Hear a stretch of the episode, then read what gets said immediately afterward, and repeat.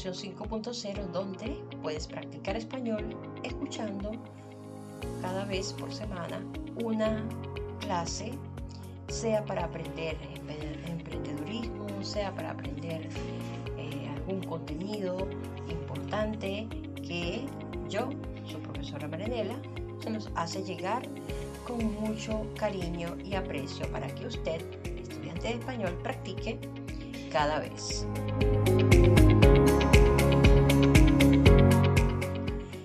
Les traigo un nuevo formato y vamos a hablarles específicamente de español. Y algunos estudiantes han venido hasta mí a decirme, profesora, pero ¿cómo puedo aprender a conjugar los verbos en español? Y esto, aunque parece un típico, una típica pregunta, el español es un idioma rico y muy complejo porque la multitud de términos, sinónimos y verbos lo hace complicado. Pero existen algunos métodos para ello, para poder conjugar.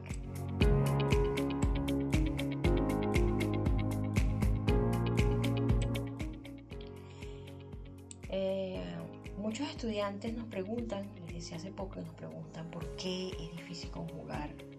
Nuestra respuesta es sencilla. Español existen muchos tiempos verbales, porque de esta forma podemos definir perfectamente cada acción en el espacio-tiempo que le corresponde.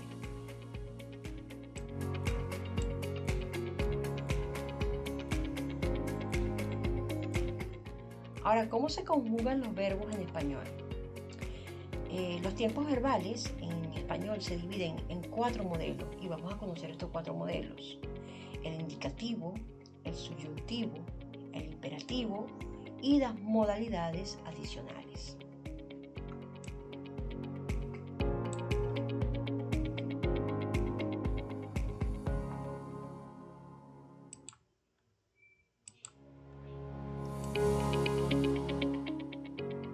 Si vemos entonces el indicativo, este modo se utiliza para indicar acciones y actividades que ya han tenido lugar en el pasado y se están llevando a cabo en el presente o van a ser utilizadas en el futuro.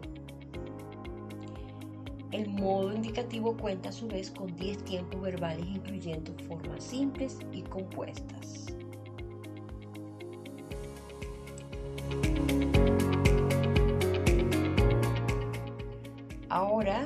El modo subyuntivo.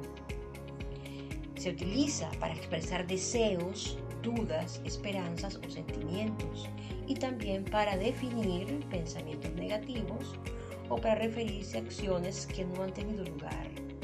Cuenta con ocho tiempos verbales, aunque muchos de ellos están en desuso.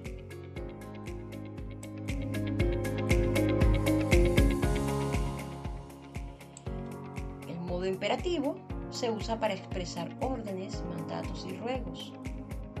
Tiene dos únicas formas, la segunda persona del singular y la segunda persona del plural, es decir, tú y vosotros. Por último, existen modalidades adicionales en los verbos llamadas formas no personales. Y se trata de infinitivos, gerundios y participios. Y pueden desempeñar funciones como verbo, infinitivo, adverbio, gerundio o adjetivo el participio.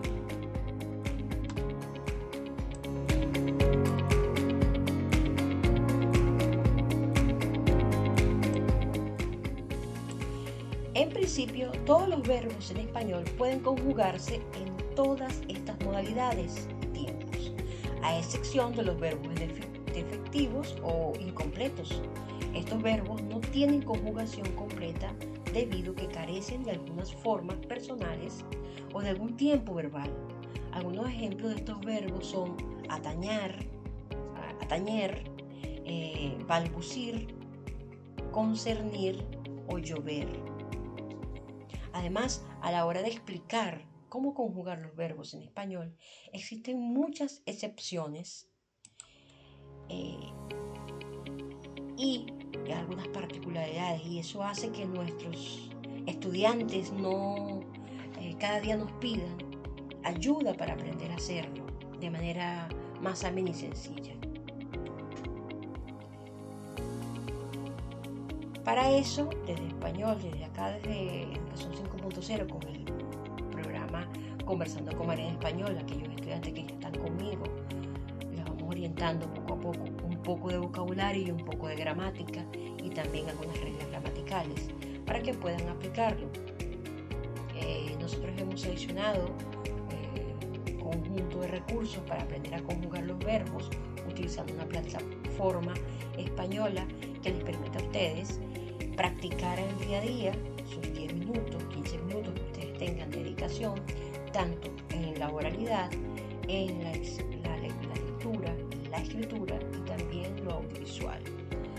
Eh, esa plataforma ya está colocada, ya ese video de la plataforma está colocado allí en mi canal de eh, en mi canal de comunicación con ustedes, que es la comunidad Conversando con María en Español, en Hotmart Sparkly Allí ustedes se suscriben, es bastante económico, es un aporte que ustedes dan a este canal que es Educación 5.0 y ahí pueden ver todo el contenido. En el caso de mis estudiantes pueden acceder directamente con eh, mis links personales para ustedes. Ahora,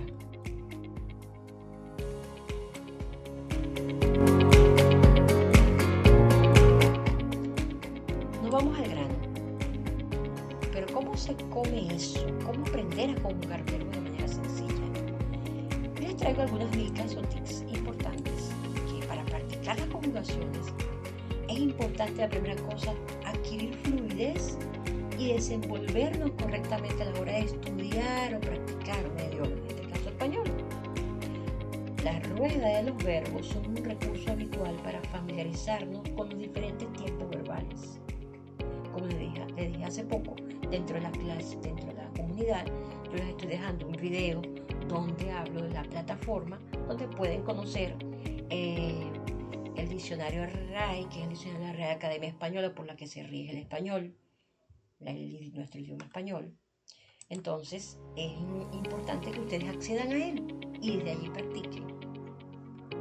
Internet también nos ofrece muchos recursos didácticos, entretenimiento, dinámico, algunos aplicativos, con los que aprender español se hace un poco más fácil y divertido. Por supuesto, siempre necesitan tener el acompañamiento de un profesor. Y estas herramientas no son, no sustituidas en las clases. Son, pues solo los profesores pueden resolver ciertas dudas de manera práctica. Algunos se me acercan a mi profesora, vi este, recibí este contenido, ¿te parece que puedes ayudarme con él? Y yo los puedo ayudar entonces, eh, en mis clases van aprendiendo a construir frases, corregir sus errores y a conjugar esos verbos de manera sencilla y práctica. Ahora necesitamos, necesitamos familiarizarnos con los diferentes tiempos verbales y adquirir esas destrezas necesarias para poder conjugar en español. Ahora yo voy a recomendarles algunos apps para aprender a conjugar verbos en español está la conjugación verbal. Este, es un juego de EducaPlay que se utiliza para enseñar a los niños, pero también puede ser utilizado para estudiantes de español. Y este juego consiste en relacionar cada forma verbal con su tiempo. Está el Verforce español, esta es una herramienta, es una guía para estudiar español que ya recoge más de 7.000 verbos y sus conjugaciones Incluye explicaciones detalladas, posibilidad de escuchar la pronunciación y varios idiomas. Conjugador de verbos en español es una herramienta clásica que usamos todos los profesores y conjuga verbos regulares, irregulares y reflexivos según las normas de la Real Academia Española, como les comenté anteriormente. Y sus principales ventajas son que es gratuito e ilimitado, que marca los verbos irregulares de otro con otro color eh, para que sea útil recordarlo, que incluye trucos para aprender cómo se. Y está otro conjugador que es Conjugato, que es un juego online para aprender a conjugar verbos a través de eh, objetivos diarios. Eh, la es bastante mecánica, tiene varios trucos eh, técnicos y cumple adecuadamente con su uso. Y está otro, otro aplicativo que es Spanish Bear Learning Guide, que esta explicación eh, o esta aplicación eh, está destinada a estudiantes de español es bastante amena y divertida, pues se ha diseñado con una dinámica de los verbos de preguntas, con varios niveles y opciones de juego en línea. Algunos usuarios dicen que sus verbos son limitados, pero es una buena herramienta para comenzar, para aprender y para y bueno, y por último, tengo que recomendarte la web de la Real Academia Española, como la web de Biblioteca Virtual de Miguel Cervantes, que incluye la opción de ver conjugaciones completas cuando buscamos el significado de un verbo. Un recurso muy útil para, para seguir aprendiendo en la conjugación de los verbos. Recuerda que tienes que reforzar tu clase de español con herramientas didácticas divertidas. Y bueno, por ahí les dejo entonces el link del blog o de, nuestra comunidad Conversando con María en Español, tienen espacios para practicar. También tenemos varios grupos de WhatsApp. Hay un grupo que está abierto, que es el grupo de WhatsApp es número 5, donde pueden hacer sus preguntas y aprovechen la profesora para que les dé eh, los diferentes, las diferentes estrategias prácticas para aprender. Un abrazo para ustedes y me despido hasta el siguiente episodio de Educación 5.0.